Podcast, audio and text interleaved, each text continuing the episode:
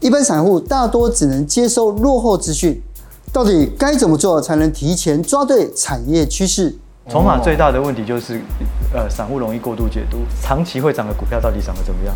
我后来发现就是，他领的薪水是最低薪资两万五千两百五十块，这个财富就是累积到六十五岁是三千三百五十八万。对，什么？今天我们就找来前基金经理人股市赢者。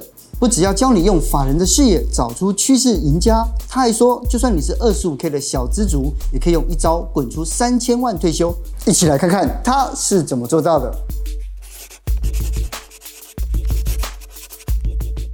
最近来录影都是你的菜。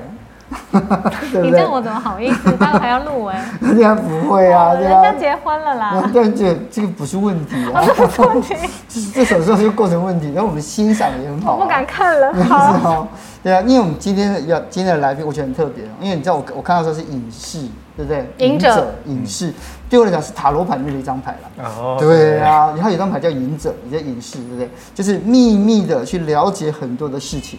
而且他现在有一个非常受欢迎的 podcast 节目，而且曾经是史上最年轻，台湾史上最年轻的这个呃基金的这个经理人。对啊，所以今天的股市赢者要跟我们聊，就是实际上因为我们很好奇，我说今天是你算是很少数来到荧光幕前面跟大家聊嘛，对不对？在之前在呃说在做基金的操作嘛，对，到底那是一个什么样的工作呢？基金的操，其实我们在投资机构就分两种人，一个就是分析师，嗯、一个就是基金经理人。哦，那通常都是先做分析师，做久了以后，就可能可以变成基金经理人。那这两个最大的差异就是，先讲他们两个同样都要做，就是选股。可是第二个不同就是他们要一个要做操作，一个不用。那操作就会牵涉到心法，因为我看好一只股票，我看好台积电就是看好。可是当我真的跳下去买台积电，股价开始波动了，那就是另外一门课。就会怕了哈。对，所以基金经理人他要比分析师多多一件素质，就是说他要在呃大环境的变动当中，他还是要做出最正确的决策。嗯，这个东西很难，因为只要像最近可能大跌，大家就说哎呀，可能步入熊市啊什么的，所以。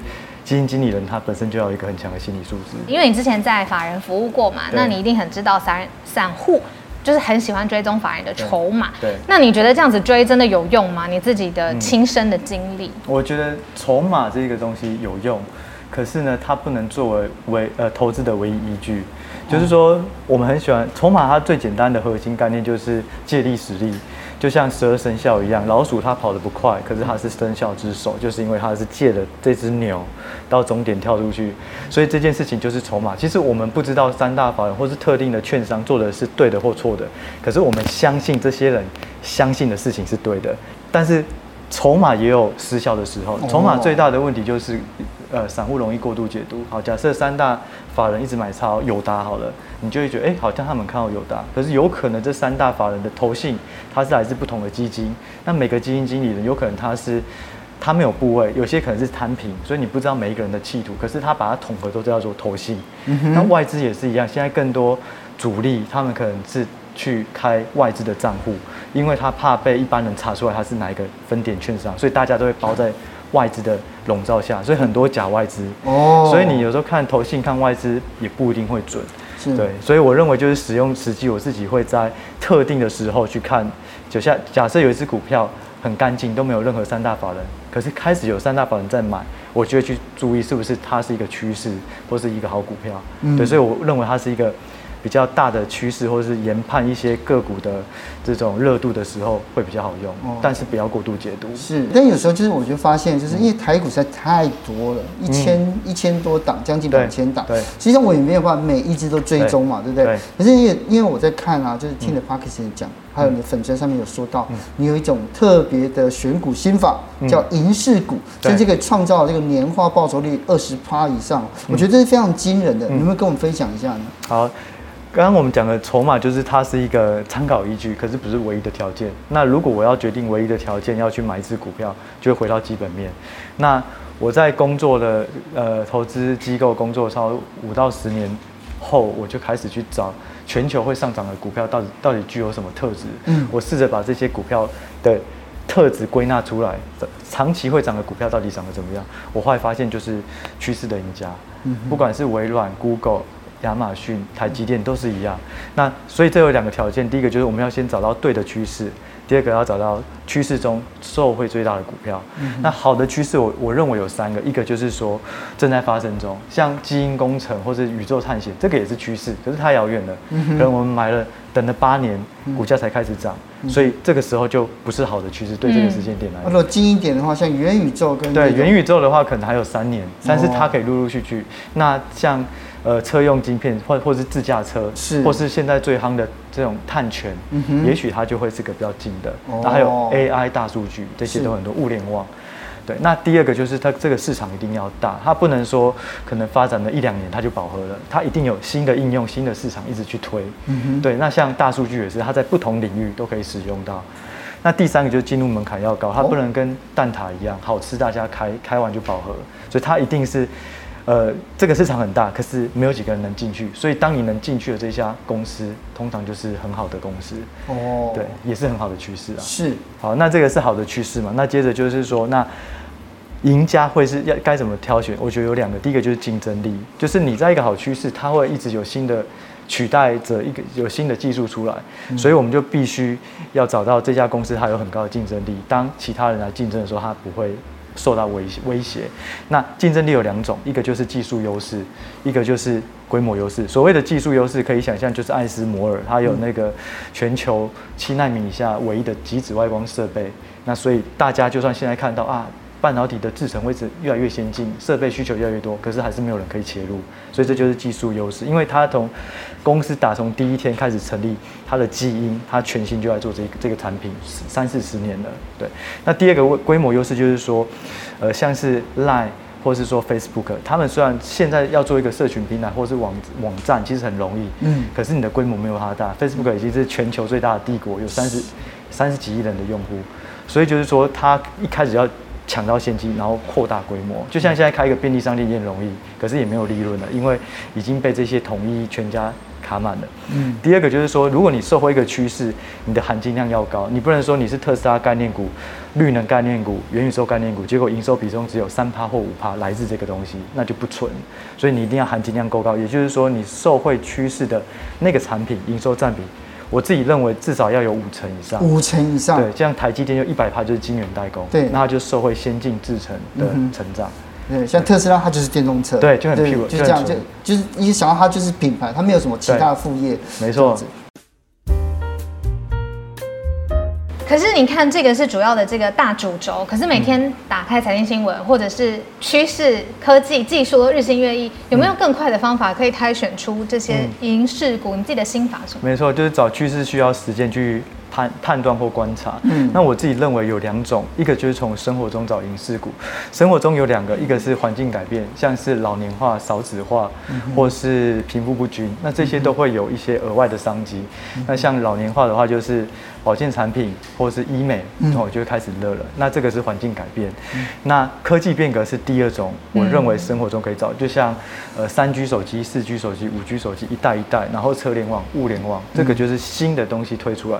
我自己找趋势会倾向找科技变革，因为科技变革才会有我刚刚提到比较喜欢的那些影视股，因为它在科技一推出来的时候，它就当做类似是先进者优势，它就开始扩大，嗯，然后把门槛建高。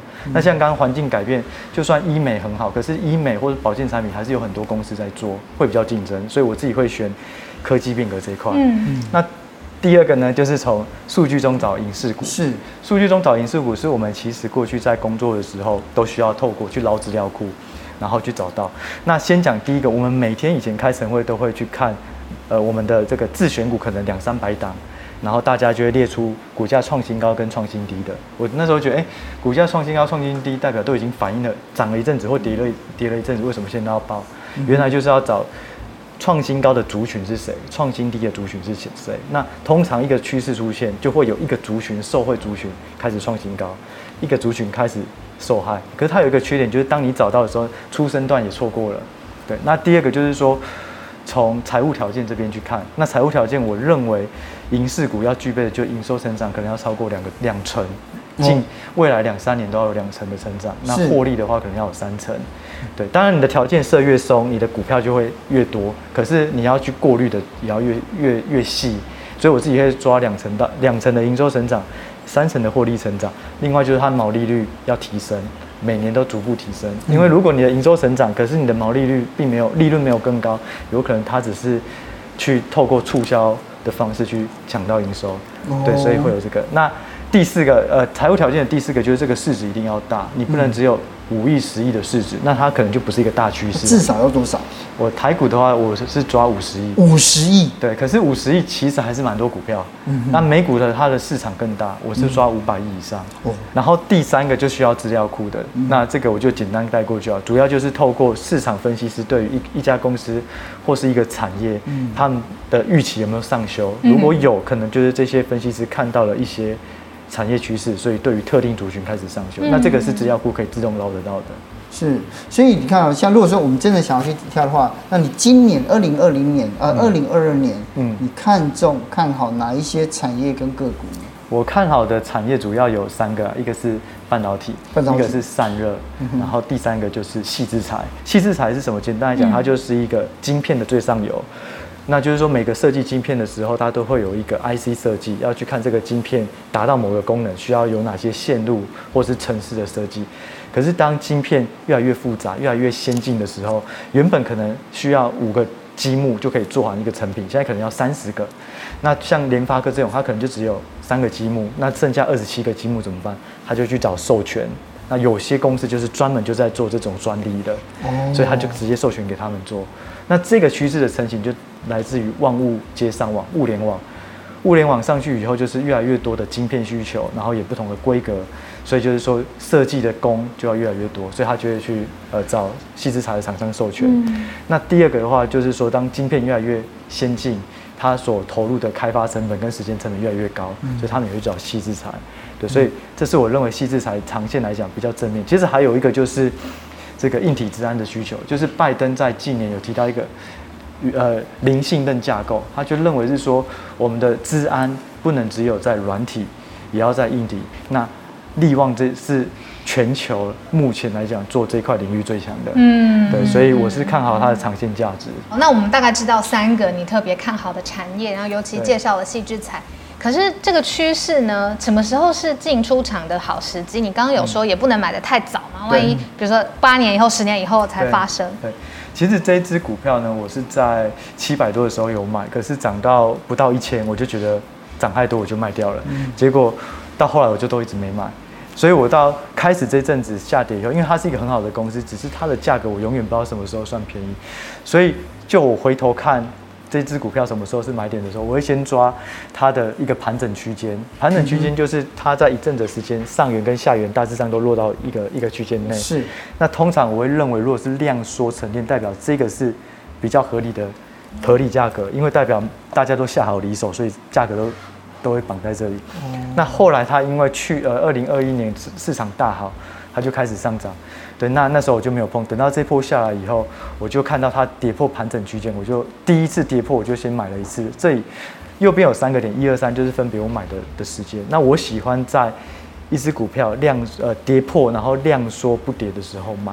对，像这里跌破，然后开始量缩，它也止跌了，然后又在盘整区间的下缘，它就通常往往会是一个比较强的支撑力道。对，所以我就在这里买。所以通常我会看成交量，也会看整个呃。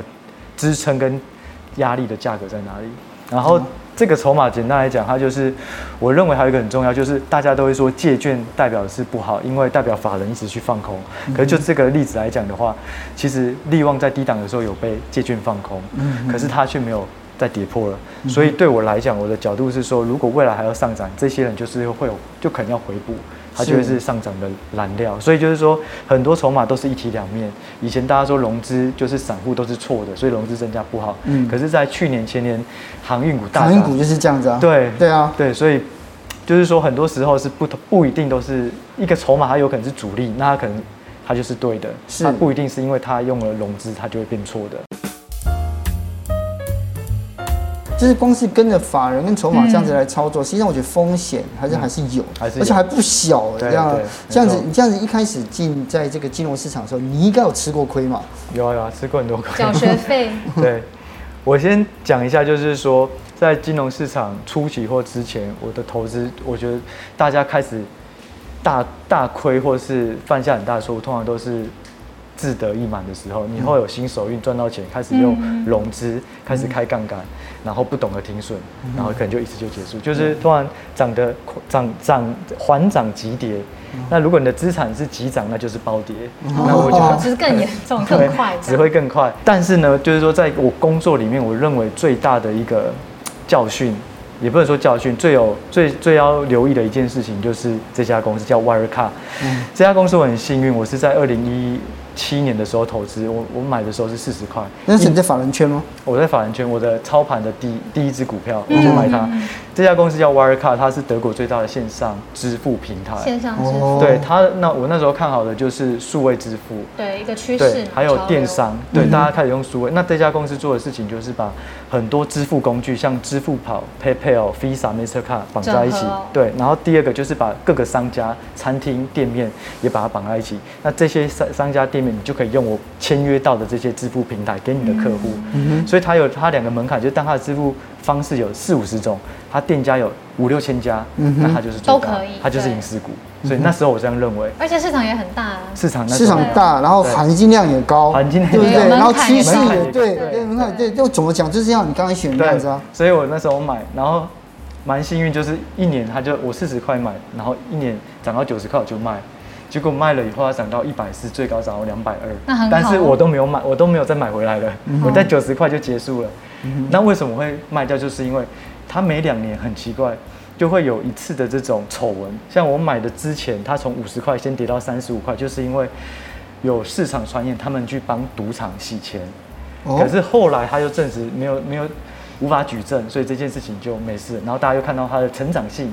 含金量高，又开始涨上来。对，那这件事情呢，就是涨到两百多以后，在二零一九年的时候，突然 Financial Times 嗯独家报道这家公司他们掏空公司的资产哦，对，然后那时候股价一天，我记得一天还一个礼拜就也也也也跌了三四十趴，对，所以就是说我那时候因为他是我们的观察名单，然后我的我没有持股，可是其他经理人有持股。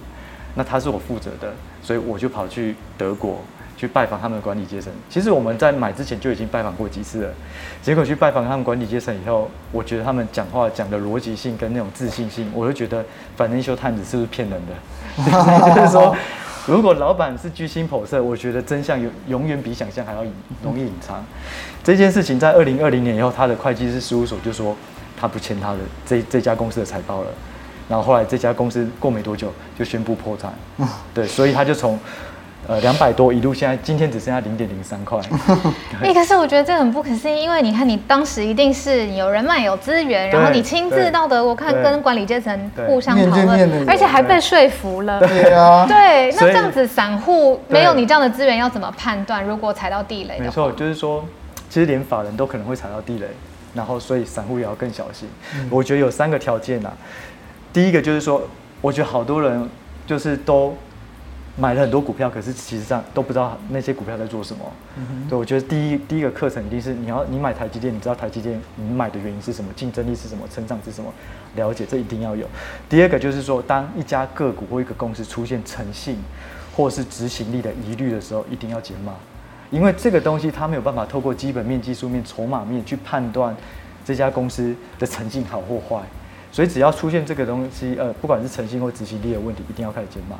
第三个就是再怎么样看好一只股票，也不要单压。对，我觉得这三个就是避免踩雷的这个最大的损损伤。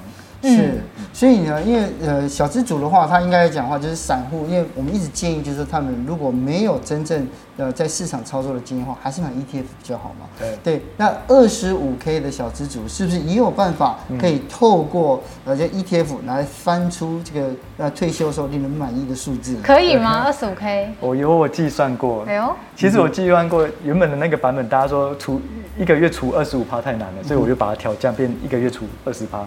我们先讲一下我怎么去试算了。我们我抓的条件非常宽松，我认为只要有心，应该都有机会达到。第一个就是说，工作年龄的第一年是二十三岁开始，是大学毕业，嗯、他领的薪水是最低薪资两万五千两百五十块。